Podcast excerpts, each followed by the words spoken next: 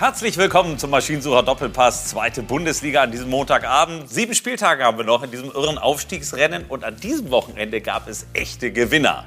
Zum Beispiel der FC St. Pauli schlägt einen Mitkonkurrenten Heidenheim mit 1 zu 0 und grüßt von der Tabellenspitze. Und auch 100 Kilometer weiter wurde gejubelt. Werder mit Rumpf 11 im Topspiel gegen Darmstadt erfolgreich und nun auf Platz 2. Aber Jana, wo es so hübsche Bilder gibt, der Sieger sind auch die Verlierer nicht So sind die Regeln und einen hast du eben schon angesprochen. Heidenheim muss sich so langsam aber sicher verabschieden aus dem Aufstiegsrennen. Ja, und auch der HSV verliert so langsam aber sicher den Anschluss. Wir schauen einmal auf die obere Tabellenhälfte, sehen da der FC St. Pauli und Werder Bremen grüßen also von der Tabellenspitze. Ja, und der HSV und Heidenheim, da sind es mittlerweile schon neun Punkte auf einen direkten Aufstiegsplatz. Ja, der HSV hat noch ein Nachholspiel, aber das riecht doch so langsam eher noch nach einem weiteren Jahr in Liga 2. Eieiei, also die Liga bietet reichlich Themen und über genau diese wollen wir heute Abend reden. Zweites Spiel, zweiter Sieg. Schalke und Büskens dürfen wieder vom Aufstieg träumen. Nach der Impflüge. Ex-Werder-Trainer Markus Anfang bittet öffentlich um Verzeihung. Wie realistisch ist eine zweite Chance? Tim Walter und der HSV warten seit vier Spielen auf einen Sieg. Droht dem Dino ein weiteres Jahr in Liga 2? Spannende Themen und tolle Gäste, die wir haben. Er zum Beispiel ist eins mit dem HSV mal abgestiegen, hat jetzt aber die Chance, mit seinem aktuellen Verein, mit dem ersten FC Nürnberg, vielleicht aufzusteigen, denn sie sind die Mannschaft der Stunde und haben die letzten fünf Spiele viermal gewonnen, einmal unentschieden. Christian Martinia, der Torwart, ist da. Schönen guten Abend, freuen Hallo. uns sehr. Dann gucken wir mit Oliver Forster zusammen nach Hamburg. Zwischen dem HSV und St. Pauli sind nicht nur tabellarisch einige Unterschiede rauszuarbeiten. Das wollen wir machen mit unserem lieben Kollegen, der sonst die Spiele kommentiert. Olli, schön, dass du da bist. Und dann freuen wir uns auf den Online-Chef von Sport Illustrated, der auch ein glühender Fan der zweiten Bundesliga ist und der tatsächlich auch sagt, Mensch, es sind so viele Themen, die muss man kommentieren. Und das macht er bei Twitter als Bananenflanke. Auch darüber werden wir reden. Dirk Adam ist da. Schönen guten Abend auch dir. Generell war es ein Wochenende voller Ereignisse, voller Jubel, aber eben auch viel Trauer. Und im Topspiel gab es dazu noch reichlich Emotionen. Schauen wir drauf.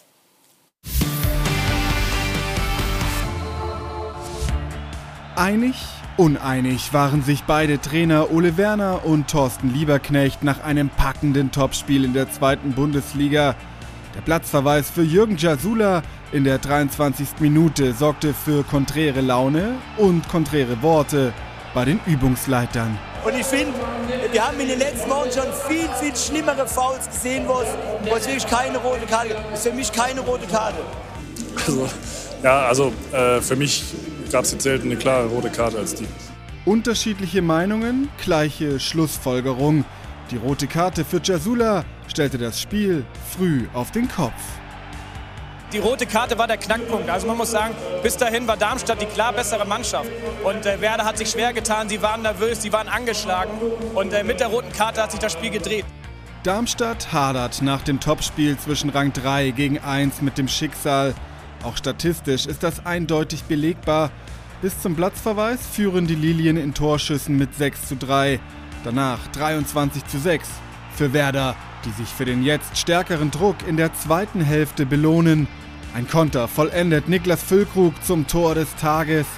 Sein Jubel im Stile von Marvin Duksch, der zu diesem Zeitpunkt wie Leonardo Bittencourt mit Corona im Bett liegt. Heute war, glaube ich, äh, ein wichtiges Spiel für uns als Mannschaft. Es war eine sehr, sehr schwierige Woche mit vielen Rückschlägen und äh, haben wir gut weggesteckt. Ist natürlich auch ein bisschen zu unseren Gunsten gelaufen, aber ist auch nicht so selbstverständlich, dass wir es so gut dann spielen mit einem Mann Überzahl. Nach der ersten Niederlage mit Trainer Werner schlägt Werder trotz einiger Ausfälle zurück und zieht in der Tabelle an Darmstadt vorbei. Das Überraschungsteam der zweiten Bundesliga macht dennoch in Unterzahl Werbung für sich und seine Ziele. Marcel Schuhn, eine Niederlage in Bremen. Was ist das Fazit? Enttäuscht oder tatsächlich auch sauer? Stolz.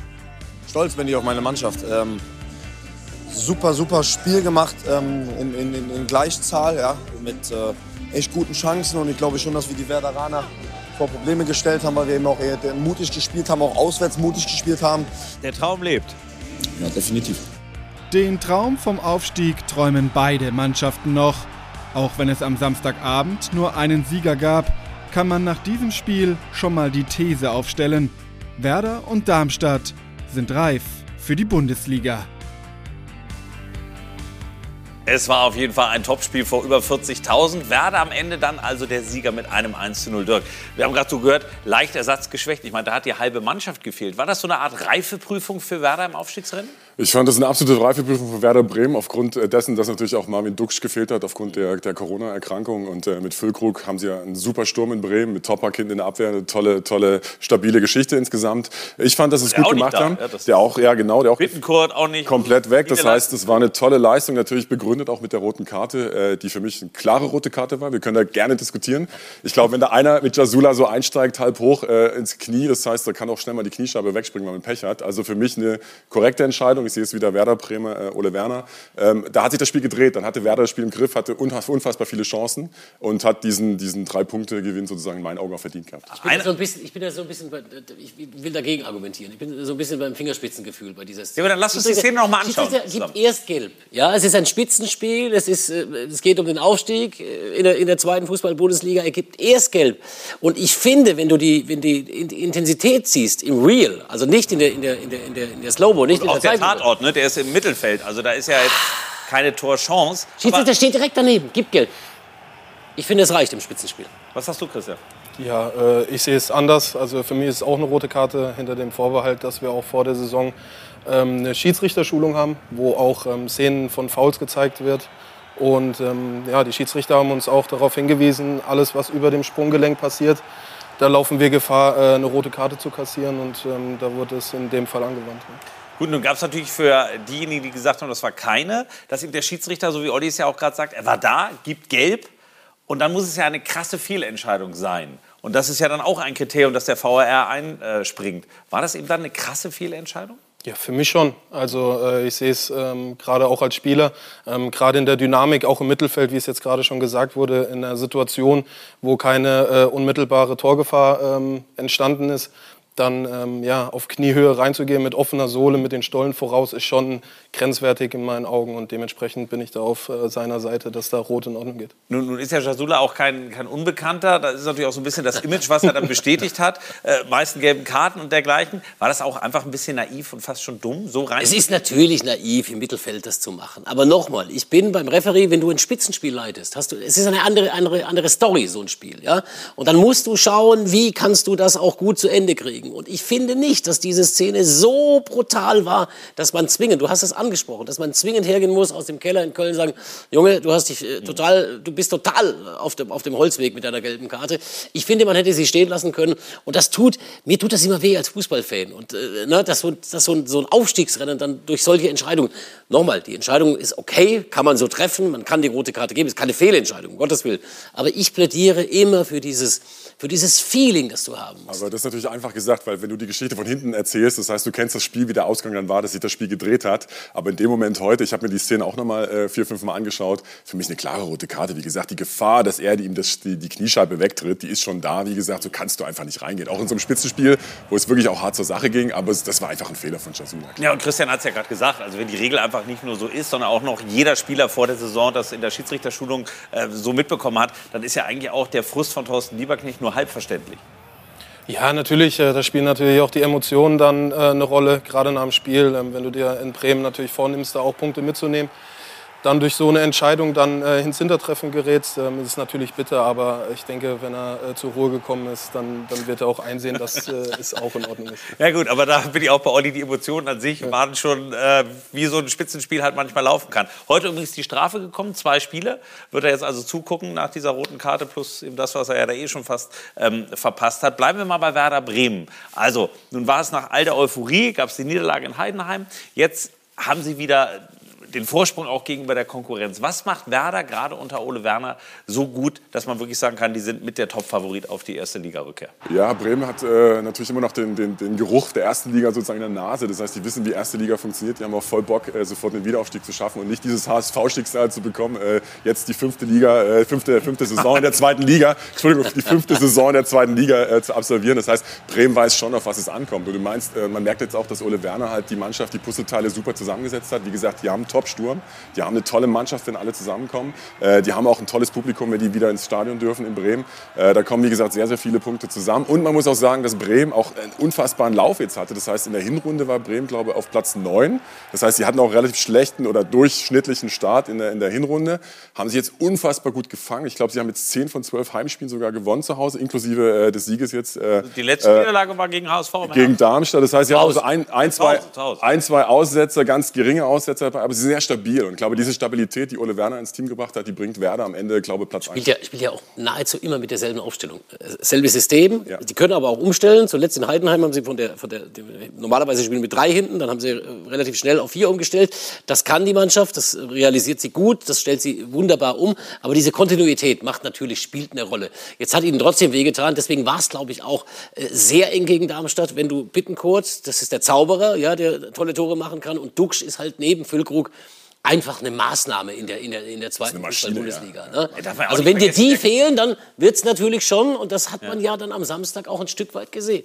Ja, die Anfangsphase gehörte definitiv Darmstadt. Wir gucken mal in das einzige Tor hinein, was dann natürlich auch in Überzahl gelungen ist. Und Christian, also Niklas Füllkrug, das, das ist schon für Werder in diesem irren Aufstiegsrennen absolutes Fund, oder? Was, was macht der alles richtig?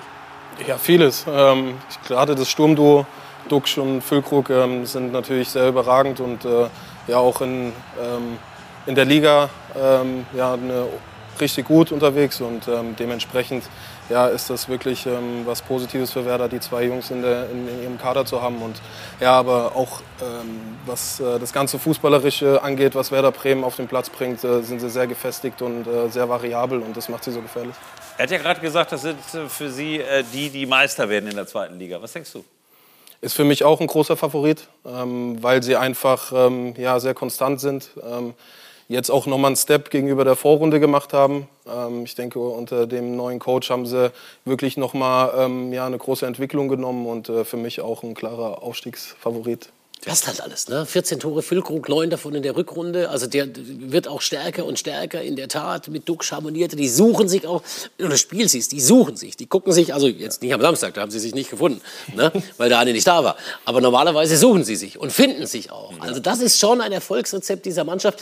Mir hat schon Anfangs der Saison, ich glaube, es war der Trainer vom KSC, Christian Eichner, der hat, äh, als die gar noch nicht so auf dem Weg waren, sagte er schon, guck dir den Kader an, es ist der beste Kader in der zweiten Fußball-Bundesliga und die werden am Ende, also Chapeau nach Karlsruhe für die, für die Prognose, ne, die werden am Ende ganz, ganz oben stehen und werden Meister werden oder als Zweiter aufsteigen, das ist aber, ja aber alles, egal. aber Ja. alles heile Welt ist in Bremen, glaube ich, auch nicht. Die müssen auch aufpassen, weil das Spiel gegen Dresden, das 2 zu 1, äh, hat Dresden eine tolle Halbzeit gehabt. Das heißt, da hatten sie Bremen, obwohl Dresden jetzt um den, oder gegen den Abstieg spielt sozusagen, hatte Werder jetzt äh, so ein bisschen auch, äh, hat auf Augenhöhe Werder, Werder getroffen sozusagen. Das heißt, wenn Dresden ein bisschen mehr Glück gehabt hätte, hätten sie auch einen Punkt holen können in Bremen. Also Bremen ist auch nicht so souverän, wie, wie man jetzt vielleicht denkt. Das heißt, die müssen auch aufpassen, ihre Punkte holen in den letzten sieben Spielen der Saison. Aber das, was sie eben mitbringen als Paket und das, was eben machbar ist, ist schon Faustpfand. Und das Schöne ist, wir werden noch so viele emotionale Topspiele haben, auch später, wenn wir über den 1. FC Nürnberg reden. Die spielen ja alle noch gegeneinander. Also auch St. Pauli spielt ja noch gegen Werder Bremen, das glaube ich schon in drei Wochen. Also es kommt da noch reichlich Schwung mit rein und Emotionen gibt es eh bei den Fans auch reichlich.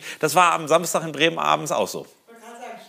Emotion, ja, beste Überleitung, kann man so sagen. Emotionen waren nämlich angesagt bei Thorsten Lieberknecht in Bremen mit einem Werder-Fan. Da kam es zu einer Konfrontation am Spielfeldrand.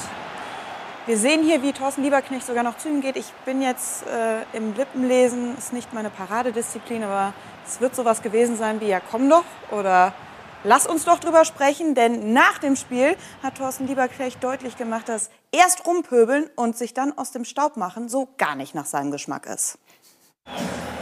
hier Mittelfinger andauernd ansehen muss, dann sage ich halt auch was zurück. Aus fertig. Aber er hat sich ja leider verpisst und war nicht mehr da. Ich habe gesagt, er soll einfach stehen bleiben.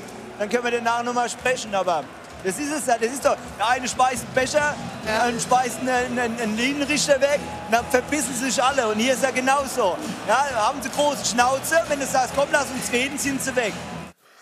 Kennt man das als Torwart auch? Ihr seid nah an den Fans immer dran. Ja, ich liebe die offene Art von Herrn Lieberknecht. Und äh, ja, wirklich eine super Reaktion.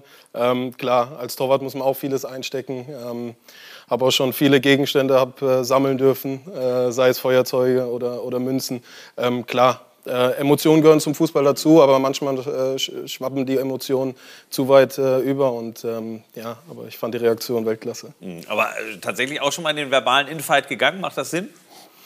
Ja, während dem Spiel natürlich nicht. Äh, da bin ich äh, komplett auf meine eigene Leistung fokussiert. Aber wir hatten mal ein DFB-Pokalspiel in Rostock und äh, da ging es ins Elfmeterschießen. Und da hat auch ein Rostock-Fan in der ersten Reihe mir ein Feuerzeug neben das Bein geworfen. Und ja, daraufhin musste der Elfmeterschütze von Rostock, ich glaube, drei Minuten warten, bis er den Elfmeter ausführen durfte. Mhm. Hat ihn dann drüber geschossen und dann habe ich ihn natürlich auch nochmal angeschaut und habe mich bei ihm bedankt, dass er seinen eigenen Schützen dann verunsichert hat. Ähm, ja, aber wie gesagt, Emotionen gehören zum Fußball dazu, aber äh, es, es, nimmt schon manchmal Überhand. Mhm.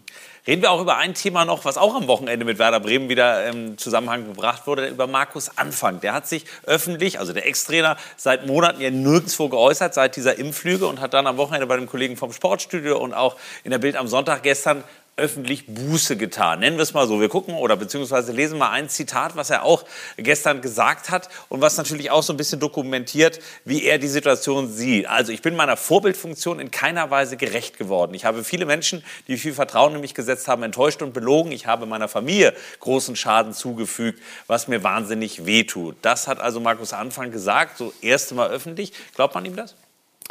Also ich nehme die Entschuldigung auf jeden Fall ab. Ähm, Im Endeffekt hat er einen riesen Fehler gemacht. Er hat jetzt seine Strafe bekommen, hat 36.000 Euro bezahlt an Strafe. Er hat jetzt äh, äh, die, die, die Sperre sozusagen läuft jetzt im Juni, glaube ich, ab auf Bewährung.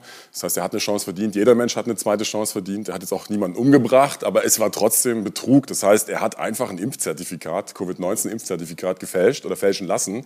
Das auch noch vorgezeigt. Ich weiß nicht, er war glaube ich irgendwie bei Sport 1 auch noch mal eine Sendung dabei. Der, der war bewusst, vier Tage hier saß, ja, ist, ist, ist, bewusst reingegangen. Das heißt, es wird ihm ewig, wird ihm ewig ewig anhängen. Und selbst wenn er eine zweite Chance bekommt bei einer Mannschaft, ist natürlich die Frage, was das mit seiner Autorität macht in der Mannschaft. Das heißt, wenn einer einmal betrügt, betrügt er immer. Und das ist natürlich die große Gefahr. Dass er ein toller Trainer ist, hat er gezeigt, äh, äh damals in Kiel, glaube und in, in, Köln, als er damals entlassen wurde auf Platz 1, äh, obwohl er Vorsprung hatte in der Zweitligasaison, Zweitligasaison, alles lief gut. In Kiel ist er, glaube ich, äh, aufgestiegen damals und so weiter. Also ein super Trainer, ja. ja. Aber dieses, dieses, dieses, diesen Fleck an seinem Sakko, den kriegt er Er hat seine, hat seine, hat seine Leute halt extrem ja. geschockt. Ja? Und er hat alles falsch gemacht in dieser, in dieser Geschichte. Er kann ja hergehen. Jeder Mensch ist in, in diesem Land, Gott sei Dank, kann er seine freie Meinung äußern und er kann ja auch das Problem haben, kann sagen, ich will mich nicht impfen lassen, weil ich Angst vor einer Herzmuskelentzündung habe oder ich halte das für falsch, die Entscheidung, sich nicht impfen zu lassen, das auch nochmal vorneweg. Aber er kann das natürlich machen. Aber er muss das doch anders kommunizieren. Er kann es ja auch kommunizieren mit Werder Bremen, mit den Verantwortlichen. Dann, dann, dann kommt er überhaupt nicht in die Bredouille.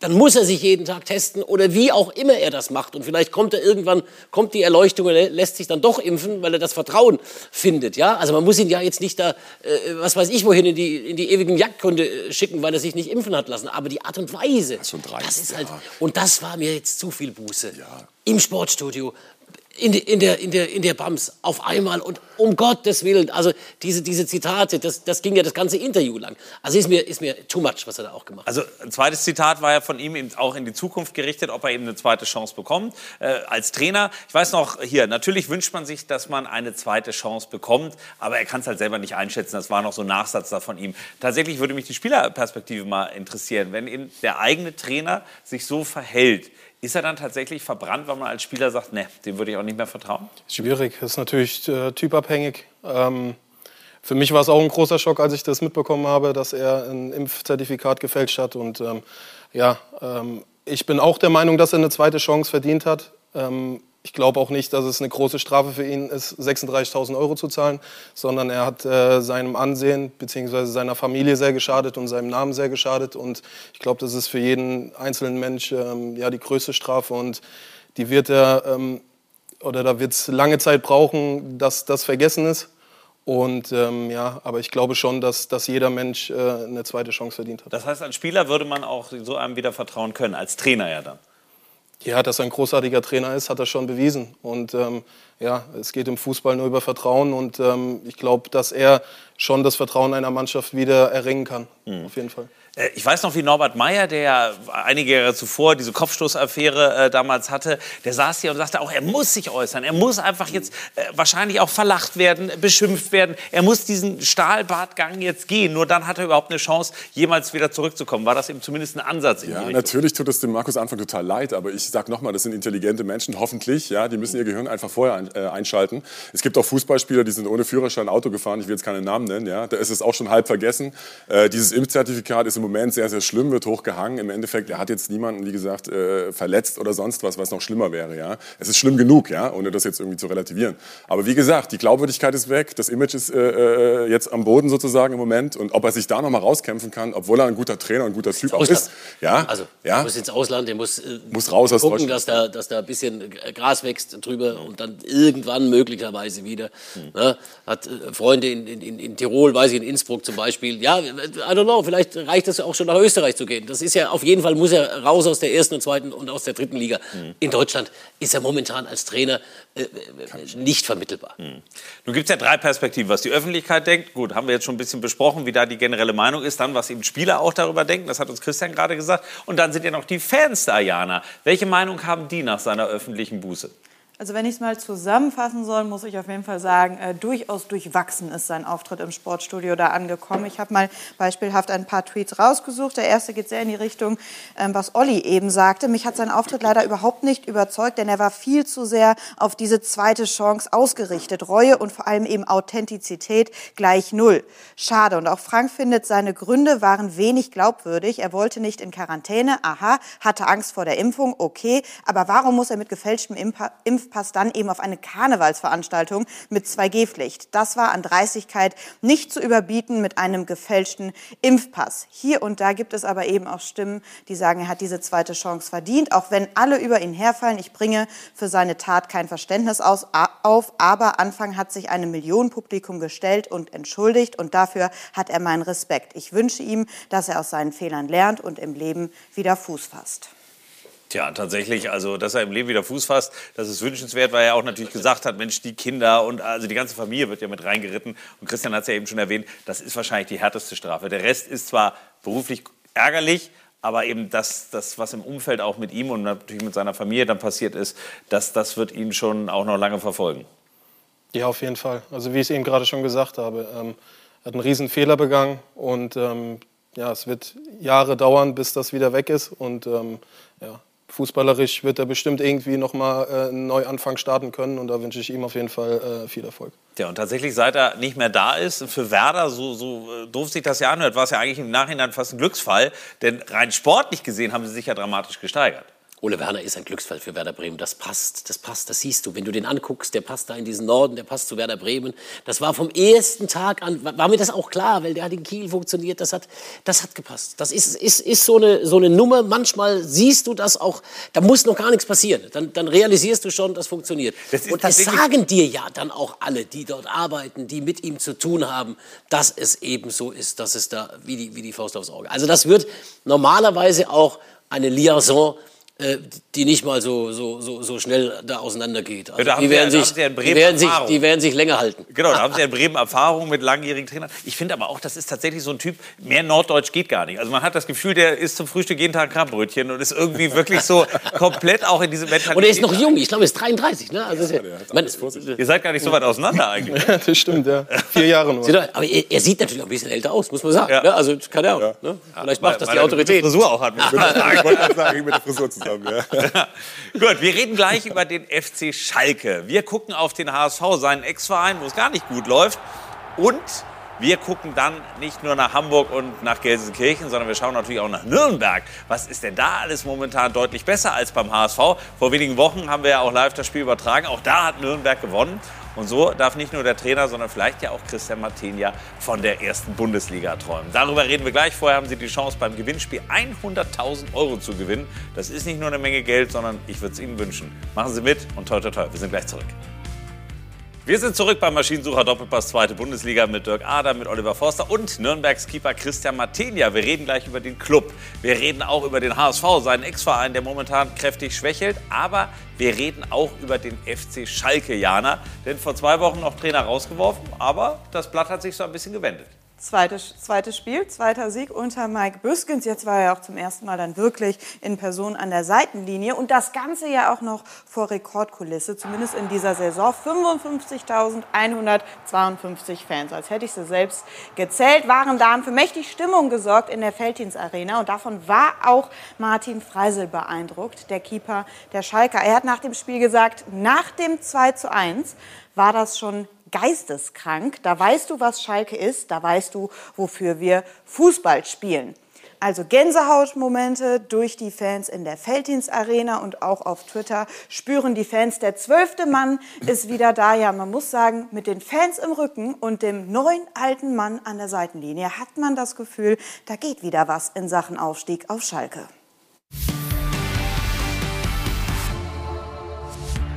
Nach dem Heimsieg gegen Hannover ist Schalke wieder mittendrin im Aufstiegsrennen.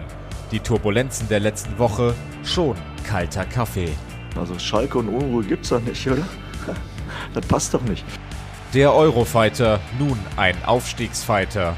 Vereinslegende Mike Büskens feiert an seinem 54. Geburtstag mit 55.000 Freunden ein überzeugendes Schalke. Und diese Freunde feierten die neue Schalker Mentalität, nach dem Ausgleich von Teuchert die direkte Führung durch Salazar. Ein Gegenprogramm zum letzten Heimspiel gegen Rostock, als auf den eigenen Ausgleich der postwendende Rückstand folgte. Dreimal. Siegtorschütze Rodrigo Salazar, ein Sinnbild des Aufschwungs. Vier Scorerpunkte für den Mittelfeldmann gegen Ingolstadt und Hannover, eine überzeugende Bilanz. Zwei Spiele in der Verantwortung, wegen Corona nur ein Spiel an der Seitenlinie, Sechs Punkte in der Tasche. Der Büskens-Effekt greift, auch wenn er diesen nicht auf sich beziehen möchte. Naja, ich habe, glaube ich, vom ersten Tag an ganz klar gesagt, dass wir, dass wir ein Team sind, dass ich ähm, mich als Teamplayer sehe und dass es hier jetzt nicht so ein, so ein äh, Mike Büskens Bujo-Event ist. Kein Mike Büskens-Event, in seinen Augen sicher, in jenen der Fans sicher nicht. Der Erfolg und Büskens auf Schalke traditionell miteinander verknüpft. Die Hoffnungen auf ein erfolgreiches Ende der Saison mehren sich. Wird Mike Büskens für Schalke zum Aufstiegsmacher? Spannende Frage, die wir diskutieren wollen. Dirk, was ist dran? Ist das wirklich ein Trainereffekt, ein Büskens-Effekt? Ja, total. Also Mike Büskens ist ein Urgestein bei Schalke. Man hat ihn ja gesehen zu seinem Geburtstag, hatte Tränen in den Augen nach dem Sieg. Das heißt, er, er fühlt, er spürt, er schmeckt den Verein. Äh, kaum einer passt da besser hin. Ich habe auch mit Schalke-Leuten gesprochen, die gesagt haben, Kramotzes war ein guter Trainer, aber er hat halt nicht so richtig zu Schalke gepasst. Das heißt, die Chemie ist einfach mit Büskens einfach schon mal da. Mhm. Ja, er hat die Mannschaft mitgenommen mit dem, mit dem Erfolg jetzt im eigenen Stadion. Ähm, ja, die Mannschaft, die, die lebt wieder. Schalke ist so ein bisschen, man merkt, die Ketten sind so ein bisschen gesprengt. Ja, der Sponsor ist jetzt weg mit Gazprom, die Probleme sind weg, ist so ein, so ein Aufatmen auch. Ja? Also die ganzen Schalke-Fans, die Euphorie ist wieder da. Ich glaube, das könnte Schalke nochmal so einen zusätzlichen Katalysatoreffekt geben, plus Mike Büskens. Also das ist auf jeden Fall eine spannende Geschichte. Und es war ja eine Personalie, die nicht unumstritten war. Also weil viele gesagt haben, Moment mal, der war doch Co-Trainer, der war die ganze Zeit mit dabei. Wir, haben jetzt die, wir, wir, wir holen jetzt die, die, die, also die positiv Bekloppten in Anführungszeichen raus. Ne? Auf Schalke holen wir Büskens, bei Hertha äh, Felix DMT rührt und dann trotzdem nochmal abgeht. Ja? Also wir machen jetzt, das ist ja jetzt Kennzeichen dessen, was in der Bundesliga und in der zweiten Liga eigentlich jedes Jahr ne, zu der Zeit, so im März irgendwie passiert. Da kommen die Retter ne, oder die, die dann nochmal so, ja, das ganze Ding da irgendwie forcieren sollen. Büskens war eine gute Idee, gar keine Frage für den FC Schalke. Schalke ist nicht souverän, die waren auch null souverän gegen Hannover 96. Überhaupt nicht, aber möglicherweise mit dem Feuer, mit den Zuschauern. 55.000 waren da. Das ist ja fantastisch. Größte ist Kulisse das, der gesamten Saison. Ja, aber du hast ja auch in Bremen ausverkauftes Haus gehabt. Ne? Du hast ja. äh, in Düsseldorf waren gegen HSV über 30.000. St. Pauli war fast voll. Also die zweite Liga boomt ja. Das ist ja Wahnsinn, was da, was da passiert. Ne? Äh, äh Bundesliga dagegen, Wolfsburg gestern 16.000. Die 30.000 hätten äh, verarzten können, in Anführungszeichen. Also äh, muss schon sagen, zweite Liga geht. Das ist emotional so geil im Moment. ja.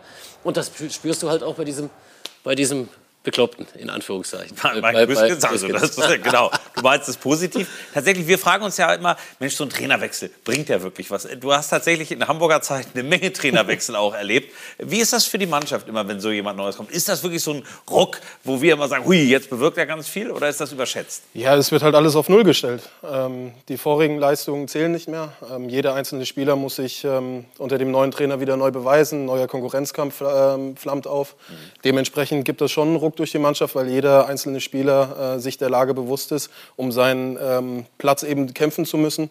Und dementsprechend ähm, hebt es dann natürlich auch äh, die Leistung im Training und auch im Spiel. Ja, zwei Siege jetzt äh, und eine Euphorie auf einmal wieder. Wie nimmt man Schalke als Konkurrenten wahr?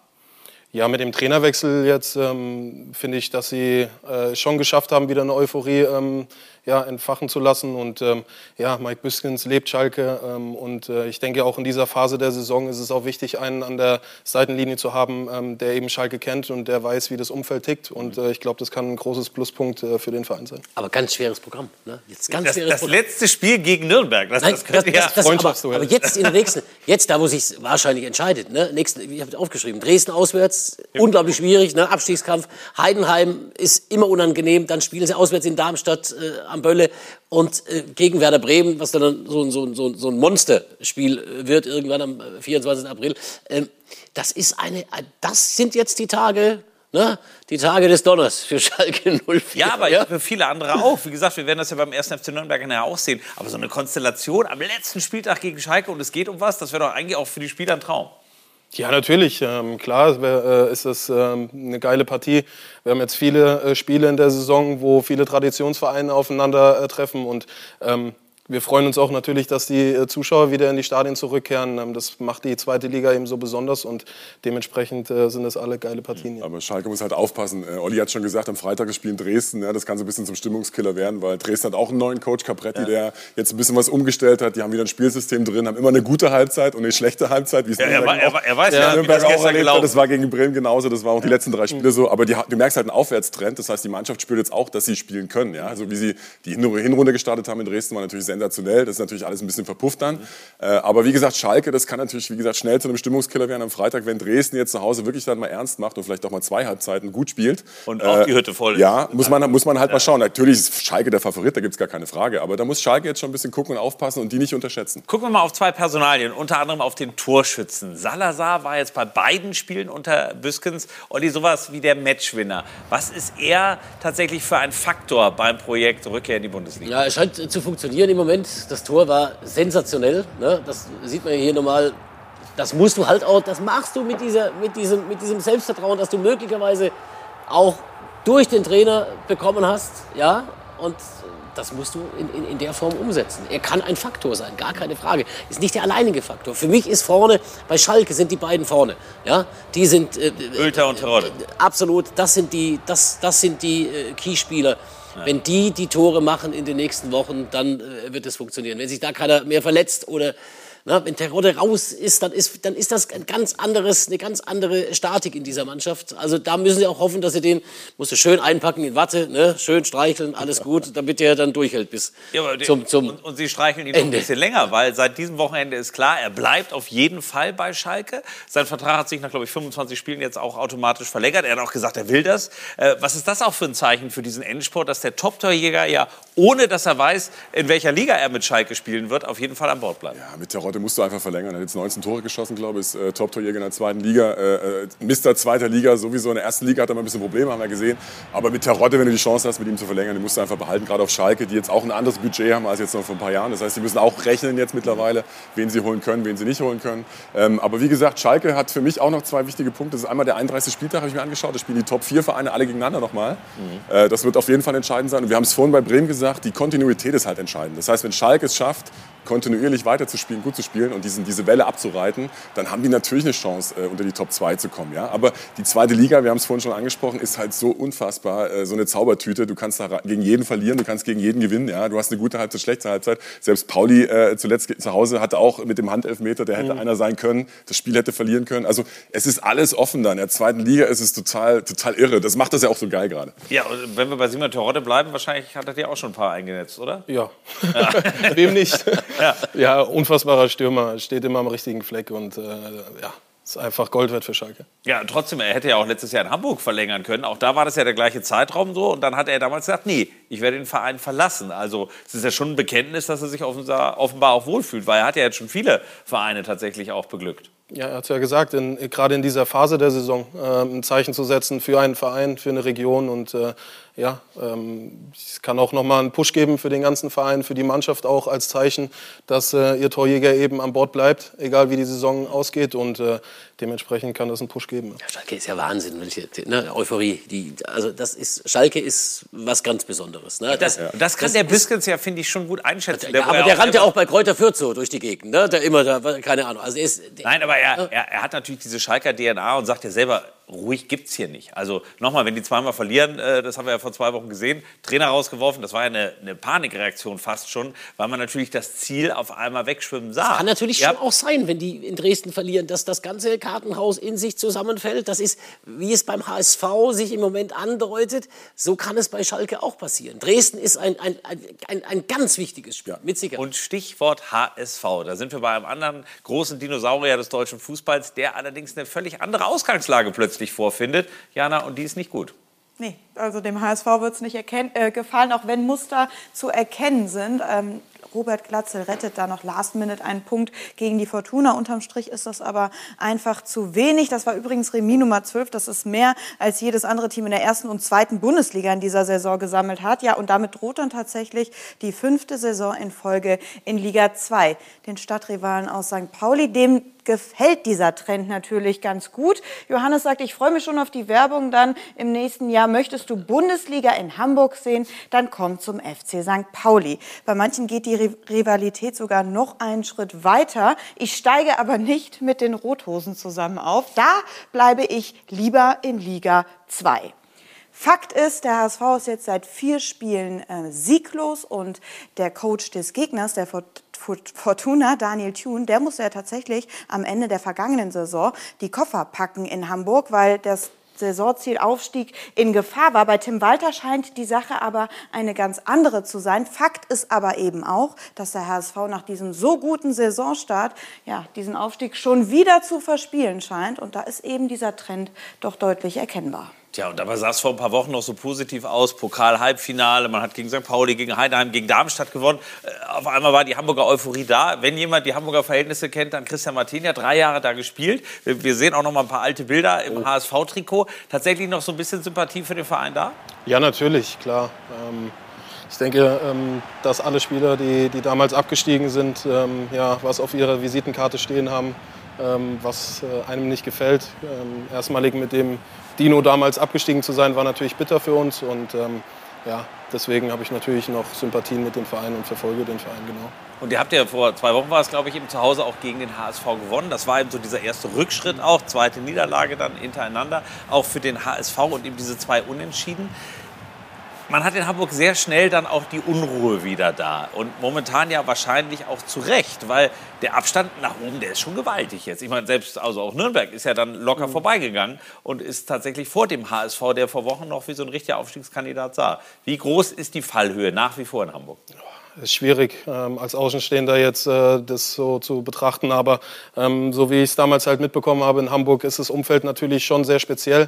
Und ähm, ich denke, dass es dort im Moment auch sehr unruhig ist im Umfeld und äh, das natürlich eine Mannschaft beschäftigt. Ähm, und das sieht man dann am Ende des Tages auf dem Platz wieder. Aber ähm, meiner Meinung nach hat der HSV trotzdem noch eine sehr hohe spielerische Qualität, die sie, die sie auf den Platz bringen können. Und äh, das Restprogramm ähm, ist jetzt auch nicht so wie unseres. Ähm, sie haben jetzt ähm, ja, eher Spieler ja. Aus, aus dem unteren Drittel. Kein Topspiel. Also, also Paderborn, Kiel demnächst, ne, KSC, Regensburg, Ingolstadt, also alles. Ich, ich habe vorhin über das Programm ja. äh, von anderen Vereinen, von Schalke beispielsweise ja. gesprochen. Also das ist eine, eine, ganz andere Hausnummer wie das, was der HSV hat. Nun, nun hat der HSV aber auch erst 10, glaube ich, von 26 Spielen gewonnen. Ein Nachholspiel haben sie ja noch. Und Anfang April zwei Heimspiele, Paderborn und Aue, dieses Nachholspiel. Ich glaube tatsächlich, wenn du da die sechs Punkte nicht holst, brauchst du nicht ja. mehr so richtig. Ja, beim HSV ist ja der Anspruch immer, dass sie jedes Spiel gewinnen. Das heißt, Hamburg mit den, mit den Fans, mit der Tradition, das heißt, die sind jetzt vier Jahre, glaube ich, in der zweiten Liga, die fünfte Jahr droht jetzt sozusagen. Ja. Ich, ich nehme fast, an, nehm fast an, dass es auch wieder nicht schaffen, obwohl ich Hamburg die Daumen drücke. Ich habe da auch viele, viele Freunde in Hamburg. Äh, okay. sechs, sechs Punkte fehlen zur Relegation, glaube ich. Äh, neun Punkte zum direkten Aufstiegsplatz. Also es ist schon eng. Natürlich müssen sie gegen Paderborn und Aue gewinnen. Aue steht jetzt auch im Rücken der, zur Wand. Das heißt, die werden wahrscheinlich direkt absteigen, so wie es jetzt im Moment aussieht. Es wenn, es sei denn, es passiert ein Wunder. Aber natürlich, wie gesagt, Hamburg, was mir nicht gefallen hat, das ist vielleicht so ein kleiner Kritikpunkt, jetzt das Spiel in Düsseldorf, wer es gesehen hat, letzte Minute oder kurz vor Schluss noch der, der Ausgleich, total glücklich. Ja? Also wenn Düsseldorf, wenn Düsseldorf mit Daniel Thun das Spiel durchzieht, da gewinnen die 2-0, der HSV geht mit 0 Punkten nach Hause. So haben sie einen Punkt gerettet. Ja? Und das war natürlich, ich glaube, der Schiedsrichter pfeift 30 Sekunden später das ganze Spiel ab. Also es war ja total glücklich. Und, Ja, und der Klasse wird ja, wird ja angeköpft. das ist halt zu wenig. Ich meine, ja, Düsseldorf spielt besser, kommt wieder rein mit Daniel Thun. Super, tolle Mannschaft, die jetzt auch wieder zusammengefunden hat. Der Trainereffekt ist da. Aber Hamburg muss da ganz anders auftreten. Also wenn du wirklich aufsteigen willst, dann muss einfach da mehr kommen. Ist also am Anfang oder auch während der Saison hat man gesagt, Mensch, die Unentschieden, das ist das große Problem. Und das ist es ja auch tatsächlich. Aber geht es jetzt nicht nur um die Resultate, sondern war auch das Wie, Olli, in den letzten Wochen halt deutlich schwächer als zuvor? Also Düsseldorf war total enttäuschend. Was sie da gemacht haben, war total Hat Tim Walter übrigens selber auch gesagt. Also es wurde nichts umgesetzt. Walter ist natürlich auch ein ganz schwieriger Charakter. Ne? Das, muss man, das, das ist natürlich auch ein ganz schwieriger Trainer. Ne? Eine ganz schwierige Situation. Ne? Das, musst du als Mannschaft auch fressen, was der macht. Und das funktioniert nicht so, wie sie sich das alle erhofft haben. Da wird ja natürlich immer wieder, werden die Wogen geglättet und man sagt, das baut man, man, baut- man baut auf, man will es auf zwei Jahre anlegen, etc. Eine Weiterentwicklung. Jonas Bolt war Ne? vor zwei Wochen. Weiterentwicklung, aber wir sehen sie nicht wirklich. Also solche Spiele, nochmal, wir sind jetzt so, so, so ne, im, im, im, im, in der, in der, im Endstadium der, der, der, der Saison. Ja? Und dann kannst du nicht in Düsseldorf so auftreten. Das funktioniert nicht. Ja? Als Favorit, als Mannschaft, die. Ich habe das bei der letzten Sendung, als ich hier war, gesagt über Schalke 04. Schalke muss hoch und der HSV muss auch hoch. Das sind eigentlich die einzigen, also Werder Bremen auch, aber das sind die drei Mannschaften, die sagen müssen, wir müssen uns da in die Bundesliga hieven. Ja, die können keinen anderen Anspruch haben. Nürnberg kann einen anderen Anspruch haben. St. Pauli kann einen anderen Anspruch haben. Darmstadt 98 sowieso. Aber die drei müssen. Der Druck in Hamburg ist da und sie liefern nicht. Sie liefern wieder nicht. Und das, das Komische ist, wir haben eine Statistik noch mal gefunden. Im April hat der HSV noch nie in drei Zweitligajahren ein Fußballspiel gewonnen. Also das heißt, immer in dem Monat, wo es ja wirklich um die Wurst geht, ähm, äh, sind die Nerven offensichtlich ein großes Problem. Und das hat ja wirklich Tradition. Inwieweit Tim Walter versucht das wirklich immer auch zu sagen, nein, und die Vergangenheit interessiert mich nicht. Aber inwieweit ist dann so ein Image auch bei den Spielern wenig leistungsfördernd, dass man halt weiß, oh Gott, oh Gott, es kann schon wieder so kommen. Und einige haben es ja miterlebt. Ja, die Hamburger Presse ist natürlich sehr speziell. Ähm, ist eine sehr große Medienstadt und äh, du bekommst tagtäglich ähm, ja, HSV-Infos und äh, natürlich wird es dann auch thematisiert werden äh, in den Hamburger Medien. Und ähm, also wir brauchen uns ja nicht in die Tasche lügen. Wir Spieler äh, lesen ja auch natürlich äh, die Zeitungen und äh, bekommen in den, in den sozialen Medien ja heutzutage schon die, die äh, Nachrichten automatisch aufs Handy. Also kommst du gar nicht darum, äh, darum herum, halt die Sachen nicht zu lesen. Und ähm, dementsprechend wird es die Mannschaft schon ein Stück weit ähm, ähm, ja, beeinflussen. Aber wie ich es eben gerade schon gesagt habe, ähm, jede Mannschaft kann wirklich gegen jeden gewinnen. Und ich glaube schon, dass der HSV trotzdem noch in der Lage ist, ähm, aufzusteigen. Aber ist der Aufstiegskampf eigentlich keiner, der mit den Beinen, sondern mit dem Kopf entschieden wird? Mit Sicherheit. Auf jeden Fall, klar. Aber was ist da eben das Hamburger Problem? Ich meine, auch in den Jahren zuvor, vor dem Abstieg, sie sind abgestiegen, war ja der HSV schon immer ein Wackelkandidat quasi auch. Das heißt, eben in diesen entscheidenden Wochen, was ist quasi das, was man leisten muss als Mannschaft, um dann halt so klar zu sein, dass man eben nicht die Flatter kriegt? Ja, das ist schwierig. Äh, Damals in unserer Zeit ähm, war es so, dass wir öfters mal ins Trainingslager gefahren sind, in Kurztrainingslager. Stimmt. Ähm, vielleicht würde das was bringen. Aber ähm, wie gesagt, äh, ich finde es jetzt auch schwer als Spieler äh, des FC Nürnberg jetzt über den HSV die ganze Zeit zu sprechen. Aber ich habe sie jetzt genau, auch, ich habe genau. sie jetzt vor, vor zwei Wochen erlebt. Ähm, sie haben trotzdem noch die Qualität, um in die erste Liga aufzusteigen, definitiv.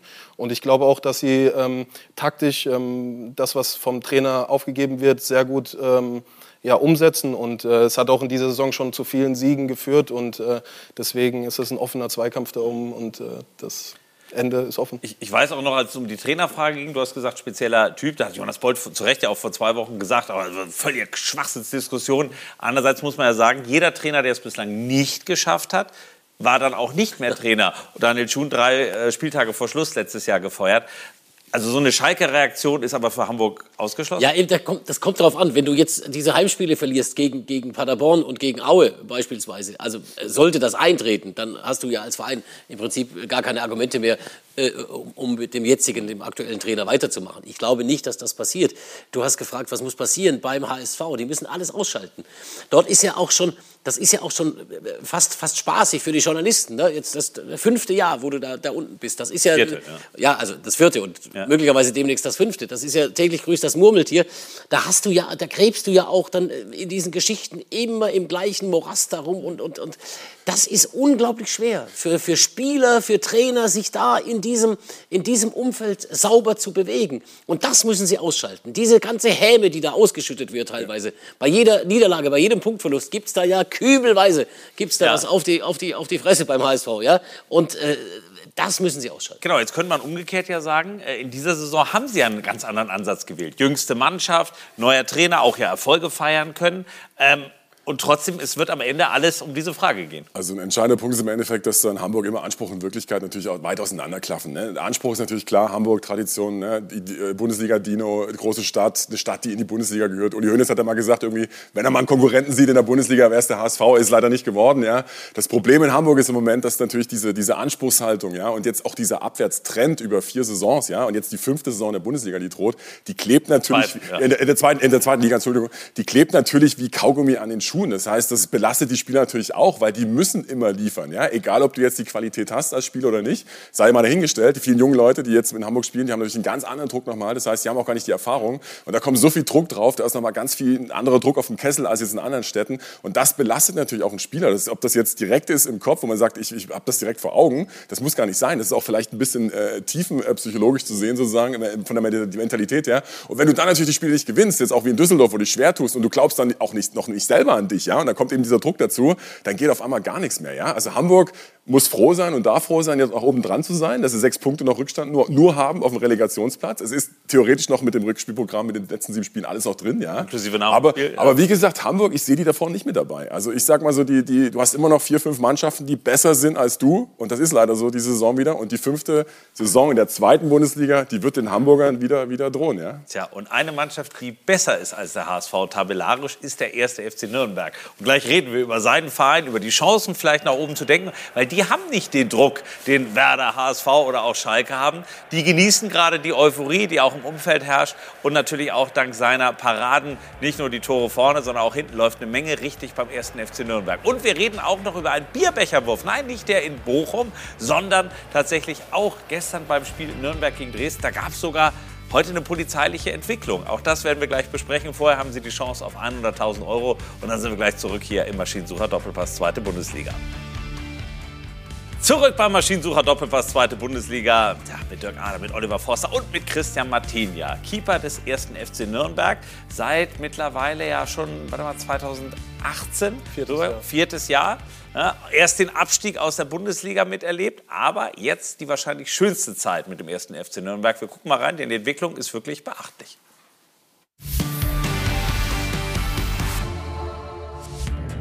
Ein Arbeitstag mit Schönheitsfehler für Christian Martenia und seinen ersten FC Nürnberg.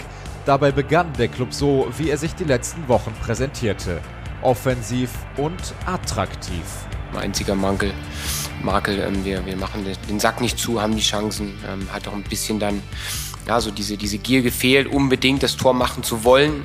Gier und Fortune, kein Thema für Martenia, aber eines für die Nürnberger Offensive. 9 zu 2 Torschüsse nach 40 Minuten, 1 zu 1 Tore nach 42 Minuten. So ist Fußball. Es ist genau so läuft immer Fußball. Ähm, Und je besser man vorher ist, desto mehr wird, trifft einen so ein Ausgleich. Wahre Worte, die zweite Halbzeit gar nicht Nürnberg-like. Die vier Spiele Siegesserie vom Abstiegskandidat Dresden beendet, der Abstand auf den drittplatzierten Darmstadt kaum verkürzt. In einem engen Aufstiegsrennen spricht die Form nach wie vor für Nürnberg. Der Relegationsplatz drei Punkte entfernt. Die direkten Duelle mit Darmstadt und St. Pauli stehen vor der Tür. Wohin geht die Reise, Herr Matenia? Tja, das fragen nicht nur wir uns, sondern wahrscheinlich auch die ganze Mannschaft. Denn plötzlich kann man nach oben schauen. Ja, aber wir sehen das Ganze relativ äh, nüchtern und neutral. Äh, ich denke, wir haben ja vor vier Wochen oder vor fünf Wochen ähm, zwei Spiele hinter uns mit äh, Ingolstadt und Karlsruhe, wo 0514. Genau, wo ähm, ja, das Umfeld wieder sehr unruhig wurde und ähm, wo viele gedacht haben, es geht wieder in die andere Richtung. Dementsprechend ähm, ja, sind wir da schon sehr nüchtern in unserer Betrachtung. Ich merke das schon, da wird schwer zurückgerudert, beziehungsweise gar nicht nach vorne gerudert. Aber wir gucken mal auf die Tabelle. Und Dirk, wenn wir darauf schauen, dann lässt sich ja einfach ganz klar sagen, also wer vor dem HSV aktuell steht, zwei Punkte Rückstand auf Platz drei hat und noch alle Duelle gegen die großen Mannschaften, der kann es ja quasi selber realisieren, ob er will oder nicht. Aber wenn die gut Fußball spielen, gehen sie hoch. Ja, ich habe das Spiel gegen äh, Dresden gesehen komplett. Äh, ich muss sagen, Nürnberg hat eine tolle erste Halbzeit gespielt. Äh, die hätten 4-0, 5-0 sogar führen können gegen Dresden. Die standen komplett blank hinten. Die hatten überhaupt keine Zuordnung. Dann hat Dresden, glaube ich, taktisch umgestellt. Damit habt ihr ein bisschen Probleme gehabt. Dann hat äh, Dresden das 1-1 noch gemacht. Dann hat sich das Blatt komplett gewendet in der zweiten Halbzeit. Hatte Dresden die Chancen. Nürnberg zum Schluss zwar noch mal die Chance zum 2-1. Aber was mir nicht gefallen hat, war natürlich auch wieder diese Inkonstanz. Das heißt, das kommt, was wir vorhin schon angesprochen mhm. haben. Äh, diese Konstanz, wenn Nürnberg die äh, über längere Zeit abgerufen hätte in dem Spiel oder einfach so weitergespielt hätte und getroffen hätte, dann würden wir über ganz andere Sachen reden. Aber die Nürnberger sind gut beraten, mit beiden Füßen einfach auf dem Boden zu bleiben, weiterzumachen. Extrem junge Mannschaft, tolle Mannschaft, wie gesagt, ihr macht eine tolle Arbeit. Und äh, was dann am Ende rauskommt, das wird sich zeigen. Und das ist alles noch ein Zucker im Endeffekt dann obendrauf, wenn dann Relegationsplatz rauskommt oder vielleicht auch ein Aufstiegsplatz, okay. wer weiß es. Ja. Aber wie gesagt, diese Inkonstanz, da müssen die Mannschaften halt einfach wegkommen. Und wer ja. am Ende, Ende, am konstantesten spielt, das wird wahrscheinlich Werder Bremen auch sein, die werden einfach aufsteigen. Deswegen würde ich sagen, Nürnberg einfach mal kurz mit dem Thema in Ruhe lassen. Lass die Jungs spielen, ja. Und am Ende, wenn wir die spielen lassen, werden die mehr Erfolg haben, als jetzt zu sagen, ey, ihr spielt um Aufstieg mit. Das wird eure, euer Ding. Ich glaube, das blockiert eher die Köpfe, ja. Okay, aber gucken wir mal so ein paar Szenen, die natürlich auch diese Argumentation stützen, nämlich eben die vielen Chancen, die nicht genutzt worden sind. Mal andersrum gefragt, was fehlt denn dieser Mannschaft noch, um tatsächlich sagen zu können, wir wären auch gut genug für die Bundesliga? Ja, wir haben jetzt auch in der Hinrunde gesehen, dass wir äh, gegen Mannschaften aus dem oberen Drittel äh, Probleme hatten, ähm, haben da nicht so gut gepunktet. Ähm, jetzt äh, in der Rückrunde hatten wir ähm, gegen Ingolstadt und Karlsruhe ein defensives Problem, wo wir viele Tore bekommen haben. Äh, gestern hat uns die Kaltschnäuzigkeit gefehlt, also ähm, es fehlt ab und zu ähm, ja, Kleinigkeiten, äh, die, die, die, es dann, die es dann packen, eben um die drei Punkte eben zu holen. Aber ähm, im Großen und Ganzen sind wir mit unserer Entwicklung sehr zufrieden und ähm, es macht einfach unglaublich Spaß für diesen Verein im Moment Fußball zu spielen. Ich glaube, ich weiß, was fehlt. Es fehlt der Brecher vorne, ganz eindeutig beim ersten FC Nürnberg. Es fehlt ein Stürmer, der viele, viele Tore macht. Oder auch zwei Stürmer. Es sind ein paar talentierte Jungs dabei, gar keine Frage, ne, aber die im Moment nicht diese Konstanz haben beim Tore schießen und das ist das ganz große Problem des ersten FC Nürnberg. Defensiv haben sie es jetzt hingekriegt mit äh, äh einer neuen Systematik, mit zwei Sechsern, das hat er umgestellt, der Robert Klaus. Aber vorne ist das Problem, dass da vorne der Brecher fehlt. Ja? Oder zwei Brecher im Idealfall. Ja, wir gucken mal in das eine Tor rein und trotzdem, Christian, hat er recht? Ähm, es ist schon so, dass wir äh, in der Offensive zu wenige Tore haben. Ähm, für diesen Tabellenplatz, wo wir gerade stehen und für die Punktezahl, ähm, ja, haben wir definitiv, glaube ich, zu wenige Tore. Ähm, wir stehen in der Defensive sehr gut da, ähm, haben viele Spiele zu null. Ich glaube, zwölf Stück sind es im Moment. Ähm, aber ähm, ja, das sind alles junge Burschen da vorne in der Offensivabteilung und die müssen sich auch alle weiterentwickeln. Wenn ich jetzt gerade an, an Schleimer und Schuranov denke, das sind ganz junge, junge Spieler, die äh, ihre ersten Erfahrungen im Profifußball machen und ähm, ja, dementsprechend sind wir da schon zu, zufrieden. Nun haben Sie den Abstieg auch miterlebt. Wäre denn eigentlich das Umfeld, wäre auch die Mannschaft überhaupt schon bereit? Also wäre das quasi eine, eine Überraschung, so ein Aufstieg, wo man dann sagt, oh Gott, oh Gott, eigentlich äh, wäre es fast besser für die Entwicklung, äh, wenn man noch ein bisschen in der zweiten Liga bleibt? Also Fakt ist, dass das Umfeld immer bereit ist in Nürnberg. Ja, das, ist, das, ist, wie bei anderen äh, Traditionsvereinen auch so. Ähm, ja, das, das, Umfeld ist sehr euphorisch im Moment in Nürnberg. Ähm, das darf es auch gerne sein. Ähm, es macht unglaublich viel Spaß, wie ich eben gerade schon gesagt habe, in Nürnberg äh, Fußball zu spielen. In meinen vier Jahren bisher ähm, hatten wir viele Phasen, ähm, wo wir nicht äh, gegen jede Mannschaft eine Chance hatten zu punkten. Mhm. Wir sind im Moment in der Lage, wenn wir unsere 100 Prozent auf den Platz bringen, äh, gegen jeden Gegner gewinnen zu können. Das ist auf jeden Fall ein tolles Gefühl und ja, deswegen schauen wir einfach dann von, von Spiel zu Spiel und gucken dann am Ende des Tages auf die Tabelle, was rausgekommen ist. Und du hast den Trainerfaktor. Also ich bin Fan von ihm, Robert Klaus, finde ich äh, ganz herausragender Trainer. Für mich eines der Trainertalente überhaupt. Glaube, dass der nicht nur beim 1. FC Nürnberg gute Arbeit machen wird, sondern auch demnächst irgendwann mal noch eine Etage höher. Ist einer, der menschlich gut drauf ist, der taktisch für meine Begriffe unglaublich viel drauf hat und der sich was sagen lässt. Das finde ich auch gut, dass er nach dieser, nach dieser Ingolstadt- und Karlsruhe-Nummer dann auch reagiert hat in Zusammenarbeit, wahrscheinlich, ich schätze mal, mit Dieter Hecking, der ne, auch ein äh, alter, erfahrener äh, Recke ist, der ihm wahrscheinlich auch schon gesagt hat, möglicherweise auch mit erfahrenen Spielern, dass man da auf, auf eine neue Systematik geht, dass man 4-2-3-1 entwickelt, um mehr Stabilität zu bekommen. Also er lässt sich auch was sagen. Aber ich finde, dass dieser Trainer ein besonderer Trainer ist in der zweiten Fußball-Bundesliga. Ich finde, dass er ein herausragendes Trainer ist. Aber da hat mich ein bisschen irritiert, diese taktische Umstellung von Dresden mit Capretti, die dann umgestellt haben. Und Nürnberg tat sich dann extrem schwer. Ich glaube, wenn du diesen Schritt machst, äh, dass es ein großer Trainer wird, dann musst du, glaube ich, auch dann irgendwie reagieren und das sehen. Ja? Das heißt, Nürnberg hat sich dann schon schwer getan. Mhm. Korrigiere mich gerne, wenn es anders ist. Aber ich glaube schon, lange Zeit in der zweiten Halbzeit, ehe dann wirklich dann die Chancen am Ende dann nochmal rausgesprungen sind. Aber ich glaube, als Trainer, wenn du dann den nächsten Schritt machst und da nochmal gegenreagieren kannst, ich glaube, dann bist du auch ein großer, ja. Ja, im Allgemeinen äh, denke ich, dass ähm, das 1-1 uns schon zu, zu ähm, also beschäftigt hat, auf jeden Fall. Äh, das hat man auch gemerkt. In der Halbzeitpause war uns schon klar, was wir vorhatten. Ähm, wollten unbedingt ähm, ja, offensiv natürlich dann wieder aktiver werden als in den letzten wir 15 Wir sehen es hier noch, was, was lief da schief? Also kann man erstmal nicht halten, sagen wir es mal so, oder? Mit dem Kopf. Äh, ja, genau, das haben wir eben gerade auch diskutiert. Äh, wenn ich da meinen Kopf vielleicht nach links bekomme, dann, dann schlägt er ein und geht nicht ins Tor. Ähm, aber ja, ähm, er bricht außen durch und äh, dann, dann steht da ferner äh, einen halben Meter frei und äh, hat halt eine große Qualität und die nutzt er halt. Ähm, aber so ein Tor, das sieht man jede Woche zigmal und die passieren einfach. Mit all Ihrer Erfahrungen, Sie haben so viele Trainer schon auch erleben dürfen. Was ist das Besondere? Olli hat ja gerade sehr geschwärmt davon. Ist das tatsächlich auch einer, wo Sie sagen, okay, unabhängig, ob es bei uns klappt, der wird irgendwann mal Bundesliga trainieren, weil er alles mitbringt? Ähm, kann ich mir schon vorstellen. Ähm, ich denke, dass wir in der letzten Saison eine Phase hatten, die nicht gut lief. Ähm, wir haben viele Spiele im, äh, nach der Winterpause verloren gehabt, äh, wenige Punkte gesammelt. Das Umfeld war äh, sehr kritisch mit uns. Und ähm, ja, der Trainer hat es geschafft, äh, mit uns ähm, ja, zusammen da rauszu äh, rauszukommen. Und ähm, ja, äh, das, das stärkt natürlich auch das Vertrauen, wenn man aus so einer Situation herauskommt und äh, das gemeinsam meistert. Und ähm, ja, die Weiterentwicklung sieht man ab äh, dieser Saison. Ähm, wir konnten in Ruhe arbeiten, wir konnten in Ruhe ähm, ja, uns weiterentwickeln und äh, dementsprechend haben wir es geschafft, eben ähm, so eine Leistung auf den Platz zu bringen, die uns so einen Tabellenplatz eben beschert. Genau, ich weiß, offizielle Zielsetzung ist nach wie vor Platz 5 bis 8. Also man will eigentlich sozusagen... Das kannst du doch niemals sagen in der zweiten Liga. Du kannst doch, doch in Nürnberg tatsächlich in Nürnberg sagen Platz 5 bis 8. Offensichtlich. Ein Irrsinn. Ja, die Frage ist ja, Jana, wie sehen denn das die Fans? Sagen die auch, komm, 5 bis 8 nehmen wir mit oder wollen die mehr?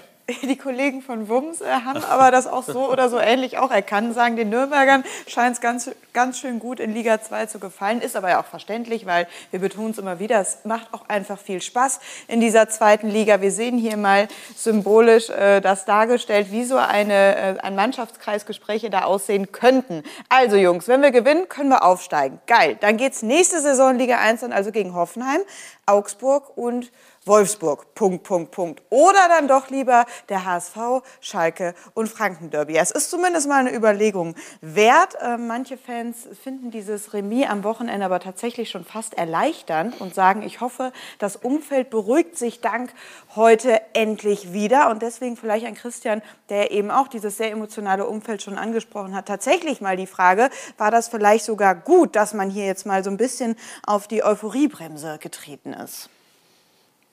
Ja, ähm, natürlich hätten wir gerne die drei Punkte mitgenommen, das ist ja ganz klar. Ähm, Gerade in einem Heimspiel, ich habe es ja vorhin schon erwähnt, die Zuschauer kommen wieder in die Stadien zurück. Ähm, wir hatten jetzt erstmalig äh, 28.000 im Stadion, ähm, was uns sehr gefreut hat. Und ähm, da hat man dann natürlich als Spieler auch wieder ein Stück weit ähm, mehr Druck. Äh, man will es natürlich auch den Leuten beweisen, man will den, ja, den, den Tag nicht verderben, man will, will den, ja, den Spaß äh, ja, man will äh, einfach Leistung bringen und ähm, dementsprechend äh, ja, war es natürlich für uns schon bitter, dass wir äh, keine drei Punkte geholt haben, aber äh, in dieser zweiten Liga wird dir nichts geschenkt und ähm, man sieht das Woche für Woche. Genau, das, das hätte jetzt normalerweise drei Euro gegeben. Echt? Aber gut, aber hier, hier haben wir es nicht. Tatsächlich die persönliche Bilanz in diesem spannenden Umfeld Aufstieg oder Abstieg. Ne? Mit, äh, St. Äh, Quatsch, mit St. Pauli, mit dem HSV abgestiegen, mit Nürnberg abgestiegen, mit Darmstadt allerdings damals noch vor dem HSV aufgestiegen. Ähm, was ist so das, das Geheimnis, um eben dann auch diese Kombination aus Euphorie und aus sportlichen Resultaten jetzt hinzubekommen? Weil für die persönliche Bilanz wäre es ja mhm. schön, wenn zweimal Abstieg und jetzt ein zweiter Aufstieg mal dazu käme. Also Fakt ist, äh, dass man, dass man vom Reden nicht aufsteigt. Ähm, ich denke, das gilt für die Kabine, aber auch außerhalb. Ähm, es ist so, dass man sich ähm, tagtäglich bewusst sein muss, was es eben heißt, in die erste Liga aufzusteigen. Das heißt, dass man knallhart arbeiten muss dafür äh, tagtäglich. Man muss jede Woche eine Konstanz hineinbringen, um äh, auch die nötigen Punkte einzufahren. Und im Moment ist es so, dass wir die letzten vier Spiele ähm, gewonnen haben. Jetzt haben wir am Wochenende äh, ein Spiel unentschieden gegen Dynamo Dresden, die auch eben diesen benannten Trainereffekt haben, die auch keinen schlechten Fußball spielen. Und ähm, dementsprechend war es gestern eine Leistung, die okay war, ähm, war ein gerechtes Unentschieden und ja. Wenn man auf diesen äh, letzten Akt in dieser Saison guckt, also auf die letzten sieben Spiele, wir haben es vorhin schon angedeutet, Nürnberg hat sie alle noch. Löst das normalerweise, Olli, eben bei einer Mannschaft eine Gier aus oder eben eine Angst vor dem Scheitern auch, weil es natürlich ja, wirklich große Namen sind, die wir haben, hat? Wir haben vorhin über das Umfeld auf Schalke gesprochen, wir haben äh, über das Umfeld gesprochen äh, von, von, von Hamburg und in Nürnberg ist es ähnlich. Das ist himmelhoch jauchzen, zu Tode betrübt. Es ist ein unglaublich spannendes Pro äh, Programm, also vor allem die Spiele gegen Darmstadt, dann äh, bei Werder, das werden Wochen, da muss der Club jetzt funktionieren. Auch noch gegen St. Ja? Pauli und eben gegen Schalke. Also das ist. Äh, das ist dann ganz hinten raus, ne? das ja, letzte Spiel. Aber also Nürnberg hat es ja tatsächlich in der eigenen Hand. Aber Sie sagen selber, eigentlich trauen wir es uns nicht zu. Ja, ich traue es uns auf jeden Fall zu, dass wir äh, gegen die Mannschaften ähm, punkten können. Also das ist ganz klar. Aber, aber, da, aber da ja, ist ja klar, was wie, wie ich es Ihnen gerade gesagt habe. Es ist so, dass äh, wir gegen jede Mannschaft punkten können, aber wir können auch gegen jede Mannschaft verlieren. Äh, das haben die Spiele eindrucksvoll gegen äh, Ingolstadt und gegen Karlsruhe gezeigt.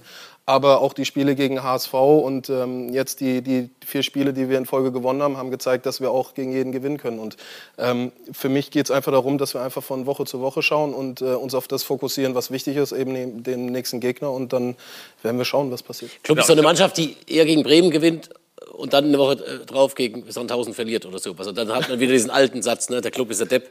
Oh, ich morgen, oh, ja, ne? oh. Sehen Sie ja. ja, ja. Aber es ist ja, das, das klebt ja beim ersten FC Nürnberg einfach da dran. Ne? Und das muss, auch das musst du, ich habe es vorhin gesagt, beim HSV musst du das Umfeld ausblenden und das musst du auch beim ersten FC Nürnberg. Weil auch da die, die, die Zuschauer, das ist Wahnsinn, ja, was da von, von der einen auf die andere Woche passiert, wie schnell dort die Stimmung gibt. Ich glaube, wahrscheinlich gibt es sogar in ganz Deutschland keinen extremeren Standort wie Nürnberg, was, diese, was diesen Stimmungsumschwung angeht. Naja, aber das ist ja auch die Schönheit sicherlich, ne? weil man hat eben schnell eine Euphorie. Man hat 30.000 jetzt fast gehabt. Man wird beim nächsten Heimspiel, wenn es weitergeht, vielleicht dann nochmal 10.000 mehr haben. Und wenn es dann irgendwann gegen die ganz Großen geht, ist es auch mal wieder ausverkauft. Und so ein Trikot vom ersten FC Nürnberg, das hat er uns mitgebracht, Jana. Und das kann ja noch, es kann ja noch ein Aufstiegstrikot werden. Platz 5 bis 8 oder am Ende dann doch als Trikot eines Aufsteigers. Wie auch immer, auf jeden Fall ist es unterschrieben von allen Profis des ersten FC Nürnberg und es könnte bald Ihnen gehören. Und zwar bei unserer Truck Scout 24 Shirt Charity. Wie Sie an der teilnehmen können, sehen Sie hier unten unter dem Link eingeblendet. Das Ganze ist auch für den guten Zweck, denn die Einnahmen gehen an die Deutsche Sporthilfe. Also machen Sie gerne mit und dann können Sie dieses Trikot hier gewinnen und wir werden das gleich natürlich auch noch hier live von Christian unterschreiben lassen. Ja, da freuen wir uns drauf. Und wir reden gleich über einen Fall, der gestern auch noch ein bisschen Schlagzeilen ähm, gemacht hat, nämlich ein Bierbecherwurf. Jetzt werden viele sagen, Moment mal, das war doch in Bochum. Ja, da war es auch. Die Szene haben wir alle gesehen. Aber zum Glück mit etwas weniger äh, großen Folgen gab es sowas auch gestern in Nürnberg beim Spiel gegen Dresden. Und da hat man den Täter schon ermittelt. Was da der aktuelle Stand ist, das werden wir gleich mit ihm besprechen. Und er hat wahrscheinlich in seinem Leben auch schon viele Bierbecher rechts und links an sich vorbeifliegen sehen, oder? Ja, auf jeden ja. Fall. Gut, wenn Sie 100.000 Euro zu sich äh, fliegen lassen wollen, dann müssen Sie nur mitmachen bei unserem Gewinnspiel. Geht ganz einfach und Sie haben die Chance auf viel Geld. Wir drücken die Daumen und gleich Schlusssport hier im Maschinensucher Doppelpass. Zweite Bundesliga. Zurück beim Maschinensucher Doppelpass, zweite Bundesliga mit Oliver Forster, Dirk Adam und mit Christian Martinia, Keeper des ersten FC Nürnberg. Und wir reden über eine Szene, die in der Bundesliga äh, am Wochenende für viel Furore gesorgt hat, und zwar unrühmlich. Die Szene in Bochum, als der Linienrichter von einem Bierbecher getroffen wurde. Mittlerweile ist der Täter auch gefasst. Wir sind mal sehr gespannt, wie das geahndet wird, weil es ist, glaube ich, auch im Juristendeutsch, ne, Dirk, sagt man, das ist eine Körperverletzung solange ihn trifft, ja, sobald ihn ja. trifft und dann äh, es kommt auf die Schwere der Verletzung natürlich darauf an, mhm. äh, wird das natürlich geahndet, klar. Ja. Christian hat uns vorhin schon berichtet, auch er wurde schon von vielen Dingen getroffen. Hier sieht man seinen Berufskollegen und ja, da auch bei seinem Spiel gestern, also bei Nürnberg gegen Dresden, gab es einen ähnlichen Vorfall. Tatsächlich, zwei Tage später also fällt äh, da einem Fan nichts Besseres ein, als wieder einen Becher zu werfen. Wir schauen einmal rein in die Szenen vom Spiel. Ja gut, hier sieht man jetzt nicht den Becherwurf, aber wir sehen den Becher dort liegen, sehen dann auch, dass Christian hier noch einmal also in die Kurve geht und schimpft. Aber wir können auch hier heute festhalten, dass auch da anscheinend schon der Fan ausfindig gemacht wurde, von dem der Becher ausgeworfen wurde. Also das ja vielleicht mal dann auf der positiven Seite, das geht ja tatsächlich dann recht schnell, die Fans dann auch eben ausfindig zu machen. Ne, tatsächlich, ich glaube, das war direkt mit dem Spiel Polizei und dann wurde das geklärt. Ja, ich glaube, unser äh, Pressesprecher hat gestern nach dem Spiel auch bekannt gegeben, dass er äh, direkt äh, festgesetzt wurde, der Täter. Und ähm, ja, mal schauen, ob er nochmal ins Stadion kommt. Ja, Eine Unsitte. Natürlich ist es eine Unsitte, aber auch eben als, als Torwart ist man ja alle Nase lang mit solchen Sachen konfrontiert. Auch deswegen wahrscheinlich gestern selber zu den Fans gegangen, weil es nützt ja keinem. Wir freuen uns alle, dass die Fans wieder da sind, aber so macht es irgendwie. Ja, wie ich es vorhin schon gesagt habe, emotional ist, ist okay, aber ähm, es gibt Grenzen und äh, die werden ähm, teilweise überschritten. Und ähm, ja, ich würde jedem Fan mal vorschlagen, sich mal unten ins Tor zu stellen oder an die Eckfahne und sich mit ähm, ja, ähm, Plastikbechern abwerfen zu lassen. Da weiß man, was für ein Gefühl es ist und das ist kein schönes. Und ich kann ja allen sagen, wir sehen euch. Ne? Wir haben unseren Marco, ne? der hat so Maschinen, das heißt Piero, so ein System. Wenn wir so Lupen machen, ranzoomen, alles Mögliche machen, anleuchten. Und der hat am Samstagmittag sofort, bevor es die Polizei wusste und so weiter, den Bochumer Fan schon ausfindig gemacht, in Anführungszeichen. Also der Marco, der sieht euch. Insofern nicht mehr werfen, Leute. Funktioniert nicht. Soll man nicht tun. Definitiv. Passt nicht auf den. Ist einfach Müll. Ist einfach nicht gut. Einfach nicht gut. Aufhören was, damit. Was aber gut ist, und das war auch eine Geschichte des Wochenendes, äh, Dirk, ich glaube, du hast ja auch mit äh, veröffentlicht, ist, dass Christian Martin ja auch klar Flagge gezeigt hat. Ja, tolle Aktion. Also wie gesagt, ukrainische Flagge, die Farben der Ukraine, äh, blau und äh, gelb. Und ich war jetzt ein bisschen irritiert. Ich dachte, wieso hat er denn das Dynamo-Logo drauf? Bis ich dann irgendwann äh, durch meine Community mitbekommen habe, dass äh, beide Vereinsembleme drauf waren auf den Kapitänsbinden. Tim Knipping hatte, glaube ich, die gleiche Binde äh, Mhm. wie- du. Ich fand es ganz toll, wie gesagt, in diesen Zeichen, äh, Zeiten solche Zeichen zu setzen. Damit kannst du einfach nur gewinnen, weil, wie gesagt, es so wichtig ist, da diesen Krieg zu beenden, diesen furchtbaren Angriffskrieg von Putin. Und ja, da sind auch die Fußballer aufgefordert, da ein Zeichen zu setzen und auch das in die, ins Publikum reinzugeben. Aus dem Publikum heraus kamen auch schon viele Fahnen. Mhm. Ja. Nürnberg habe ich eine gesehen oder mehrere Fahnen Mhm. sogar. Äh, ja, wie gesagt, da gibt es gar keine Frage, dass, dass solche Zeichen gesetzt werden müssen. Ja. Und das sind keine Lippenbekenntnisse oder eben nur so eine kleine Geste. Ich glaube, ihr macht wirklich eine Menge da gerade. Ja, auf jeden Fall. Wir haben auch äh, nach den letzten zwei Spielen unsere Trikots zur Verfügung gestellt, ähm, die äh, zu einer Auktion dann äh, zugutekommen. Ähm, und äh, wir haben ja auch die Partnerstadt Kharkiv in, in äh, der Ukraine, die ähm, zerbombt wurde. Und ähm, ja, dementsprechend haben wir als Verein auch da eine persönliche Bindung dorthin. Und ähm, da wollen wir natürlich versuchen, dann ähm, ja, ähm, zu helfen. Und ähm, wir haben als äh, Verein natürlich eine gesellschaftliche Verantwortung und müssen natürlich ähm, klare Flagge zeigen. Das. Tolle Szenen, die da kommen aus der Liga. Ne? Also ge- gestern in Wolfsburg auch das Peace-Zeichen auf dem Mittelkreis. und so weiter. Genau, ja. Sind wirklich tolle Zeichen. Und das brauchen, du hast vollkommen recht. Wir müssen alle im wahrsten Sinne des Wortes Flagge zeigen. Und Genau. jetzt, äh, Genau, jetzt wird nochmal Ne? live unterschrieben, damit wir auch dieses Trikot zu einem wertvollen machen für unsere Aktion. Guck mal, Christian Martinia gibt sich da besonders viel Mühe. Äh, Christian, letzte Frage. Kannst du beiläufig beantworten? Unterschrift. Kann, kannst du beiläufig beantworten? Nächstes Jahr spielst du in welcher Liga? Schauen wir am Ende der Saison. Gut, also da werden wir natürlich drauf schauen. Der 1. FC Nürnberg, gib mir gerne Stift. Ich habe jetzt das ist Trikot. einer, der, ist einer der Aufstiegskandidaten. Neu bei Sport Illustrated, das, wir haben es gesehen, am Pulli, äh, Traumjob, aber Oh, ja. auch mit Fußballkompetenz. Ich hoffe, ja. Dann werden wir auch das verfolgen. Ich finde auch. Also, vielen Dank, meine Herren, für die illustre Runde, die wir hatten. Nächste Woche gibt es keinen Doppelpass, zweite Bundesliga, weil ja Länderspielpause ist. Also in zwei Wochen sehen wir uns wieder. Aber das Programm geht jetzt weiter mit der Bundesliga-Analyse. Wer weiß, vielleicht diskutieren wir nächstes Jahr auch in der Bundesliga-Analyse dann über den ersten FC Nürnberg. Wir wünschen euch viel Erfolg auf jeden Fall. Jana, auch dir vielen Dank. War eine muntere Runde und jetzt viel Spaß bei den Kollegen von der Analyse. Schönen Abend. Schatz, ich bin neu verliebt. Was? Da drüben. Das ist er. Aber das ist ein Auto. Ja, eben. Mit ihm habe ich alles richtig gemacht. Wunschauto einfach kaufen, verkaufen oder leasen. Bei Autoscout24. Alles richtig gemacht.